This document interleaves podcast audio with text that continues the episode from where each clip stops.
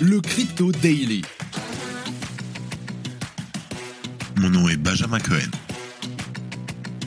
Et vous êtes bien sur le Crypto Daily. Le podcast qui traite de l'actualité crypto, NFT et métaverse. Dans vos oreilles, chaque jour, du lundi au vendredi. Salut, j'espère que tu vas bien. On se retrouve tout de suite pour un nouvel épisode du Crypto Daily. Mais avant ça, je sais que je t'avais promis une petite surprise aujourd'hui dans l'épisode. Finalement, on a eu un petit changement de projet, mais t'inquiète, j'ai toujours une surprise pour toi. Si tu viens me voir avant vendredi sur Twitter ou sur LinkedIn, je t'inscris au tirage au sort pour remporter un t-shirt exclusif, le Crypto Daily et Fungible Apparel. Et on commence par la Dutch Bank qui a confirmé hier son ambition de devenir un service de conservation de crypto-monnaies. Le géant bancaire a fait une demande de licence pour la garde d'actifs numériques. C'est ouf parce que c'est une preuve de plus de l'intérêt du secteur financier plus traditionnel pour l'écosystème crypto et ça, on adore.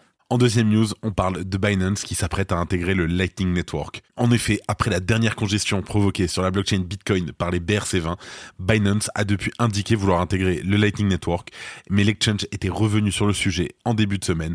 On voit où en sont les travaux et ce que ça va changer pour les utilisateurs. Et en dernière news, on parle de Bitcoin qui est en hausse après les deux dernières semaines moroses, et pas que, parce que grâce à la forte pulsion de ces dernières 24 heures, toutes les crypto-monnaies du top 100 sont dans le vert. Pourquoi le grimper marche-t-il? On t'explique tout. Mais avant tout ça, et purée, ça fait plaisir, le camp du marché. Here comes the money. Here we go. Et oui, on a repassé la barre des 28 000 dollars, mais aussi la barre des 29 000 dollars. Ça fait plaisir. On est sur un Bitcoin en hausse de 8% en 24 heures avec un prix de 29 090 dollars. On est repassé au-dessus des 29. Ça fait plaisir. L'Ether plus 6% à 1830 dollars.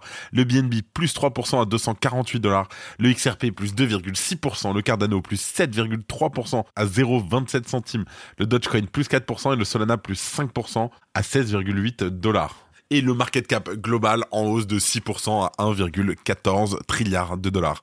Ah, les journées vertes, ça, nous donne un petit quelque chose, ça, ça rajoute du peps à la journée comme ça.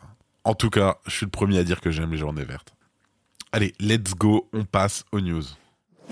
Et on commence par expliquer qu'est-ce qui se passe sur le marché, pourquoi ça pump comme ça. Bien entendu, le réveil a été très doux pour toi, pour moi, pour tout le monde. En effet, le cours du BTC a grimpé soudainement pour franchir la barre des 29 000 dollars, un prix qui n'avait pas été atteint depuis le 7 mai. Et ce qui est fascinant, c'est que les récentes pertes entraînées par les poursuites judiciaires de la SEC et la croisade qu'elle est en train de faire avec tous les acteurs de l'écosystème crypto commencent à être compensées. Rien que sur les dernières 24 heures, le roi des crypto-monnaies a enregistré une hausse de 8%, passant de 26 700 dollars à près de 29 000 dollars. Et de même, sur les 7 derniers jours, Bitcoin connaît une ascension de près de 12%. Et ça fait toujours plaisir. Du côté des autres crypto-monnaies, les voyants sont au vert depuis hier matin. Je t'ai déjà donné les prix, je te les redonne pas. Mais dans le top 100 décapitalisation du marché, en excluant les actifs adossés au dollar et alors, aucune crypto-monnaie n'enregistre de perte. Je répète, hein, aucune crypto-monnaie du top 100 enregistre de perte relativisant quand même, parce que la bataille est loin d'être finie pour les investisseurs qui eux détiennent des altcoins, bien que Bitcoin ait réussi son rebond après sa récente chute, qui a été causée donc par la SEC, à l'encontre par exemple de Binance, de Coinbase, les cryptos alternatives, les altcoins, restent en berne. En tout cas, les crypto-monnaies décrites comme des securities, comme des titres financiers par la SEC, ne se sont pas encore remises des énormes pertes subies de la semaine du 5 juin 2023. Par exemple, le Matic avait plongé de 30%, et il était à 0,88 aujourd'hui il est encore à 0,65 le BNB pareil il était à 300 dollars. Aujourd'hui on est à 250 dollars. Et le sol qui était passé de 22 dollars à 14,5 dollars. Et aujourd'hui là on est dans les 16 16 ou 17 17 dollars je crois bien. En tout cas la phrase qu'on aime bien, c'est après la pluie vient le beau temps. Et malgré les annonces de la SEC, le marché des cryptos semble toujours intéressant pour les particuliers et les institutionnels. L'une, bien entendu, des explications à la hausse d'aujourd'hui est l'impact de la récente annonce faite par BlackRock. Pour rappel, la semaine dernière, le plus grand gestionnaire d'actifs au monde a déposé une demande pour lancer un ETF Bitcoin Spot. Et si elle est approuvée par le régulateur américain, cet ETF sera listé au Nasdaq, l'une des trois plus grandes bourses d'actions des États-Unis. Après que BlackRock ait donné la voie à suivre, d'autres entreprises du secteur financier ont bien entendu aussi suivi le pas, et on a notamment eu hier Wisdom Street, avec plus de 87 milliards de dollars d'actifs sous gestion, qui a fait une demande pour déployer un ETF Bitcoin Spot, et en parallèle, le gestionnaire d'actifs Invesco a aussi relancé une demande au régulateur américain pour déployer un produit similaire. On note quand même que Invesco fait partie des mastodontes de la finance, avec environ 1400 milliards de dollars d'actifs sous gestion.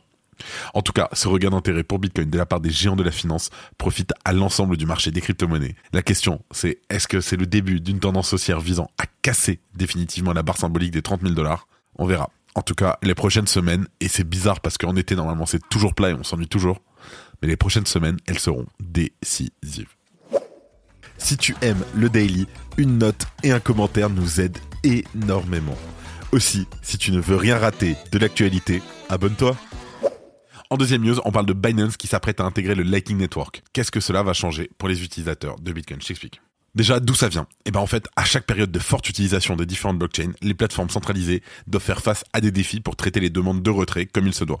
Parce que bien entendu, dès qu'il y a un problème avec les retraits, c'est comme on dit la fin des haricots. Et au début du mois de mai, Binance a été confronté à cette problématique alors que la folie des BRC20 s'était emparée du réseau Bitcoin, conduisant Binance à suspendre temporairement les retraits. Et en effet, lorsque les frais de réseau s'envolent, les plateformes centralisées peuvent perdre de l'argent en traitant les transactions de leurs clients, ce qui bien sûr peut conduire à des telles mesures parce que une plateforme d'échange n'est pas fait pour perdre de l'argent. Et oui. En tout cas, pour parer ce problème concernant les retraits de Bitcoin, Binance avait ainsi indiqué qu'elle explorait la possibilité d'intégrer le Lightning Network de Bitcoin et mardi, elle a confirmé que c'était bien en développement après que plusieurs observateurs se soient interrogés au sujet de certains nœuds pouvant être ceux de l'exchange.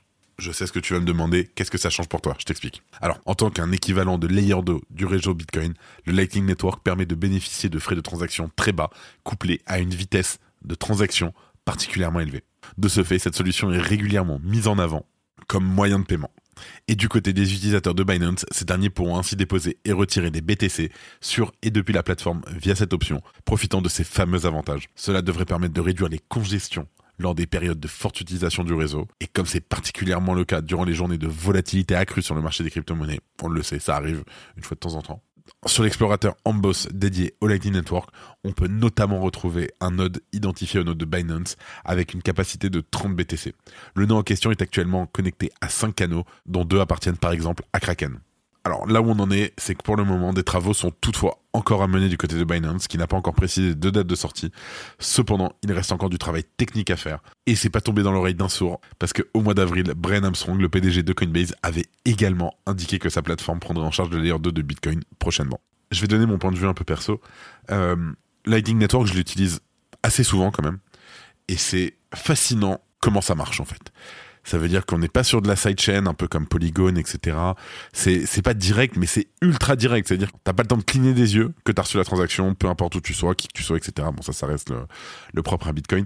C'est très facile à utiliser. Et je suis assez content que, qu'un peu tout le monde maintenant sur Binance va pouvoir utiliser le Lightning Network et se rendre compte que oui, aujourd'hui avec Bitcoin, on peut payer euh, nativement en Satoshi, donc en Bitcoin. Hein.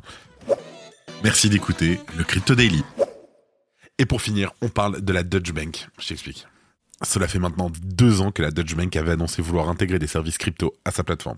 Qu'on se le dise, hein, c'est une des banques les plus importantes du monde, s'est montrée historiquement ouverte au secteur, et sa plateforme de conservation de crypto-monnaies devrait sortir prochainement en Allemagne, si l'on en croit un enregistrement auprès de l'autorité fédérale de supervision financière, la fameuse BaFin, l'équivalent de l'AMF euh, en Allemagne la plus grande banque d'Allemagne, qui pèse à elle seule 1300 milliards de dollars d'actifs sous gestion, a pris le temps d'élaborer sa plateforme, ce qui tend à montrer un engagement dans le temps. Et en tout cas, elle s'est cependant montrée très discrète en ce qui concerne sa communication pour l'instant. Pour rappel, en 2021, la Deutsche Bank qualifiait ce projet de, je cite, solution de stockage froid-chaud de calibre institutionnel avec une protection similaire à une assurance. À l'époque, elle avait confirmé qu'elle lancerait ses services de manière progressive. Le but était de proposer, in fine, l'achat et la vente de crypto-monnaies à ses clients via des courtiers externes. Des services de lending et de staking étaient également envisagés. Alors, pour l'instant, la Deutsche Bank n'a pas pour l'instant confirmé si cela serait le cas. Depuis 2021, le marché crypto a connu d'importants soubresauts et d'importantes controverses. On note donc une certaine prudence de la part du secteur bancaire. Il y a des questions qui restent, notamment comment la 9 banque d'Europe choisira-t-elle alors de s'ouvrir aux services crypto?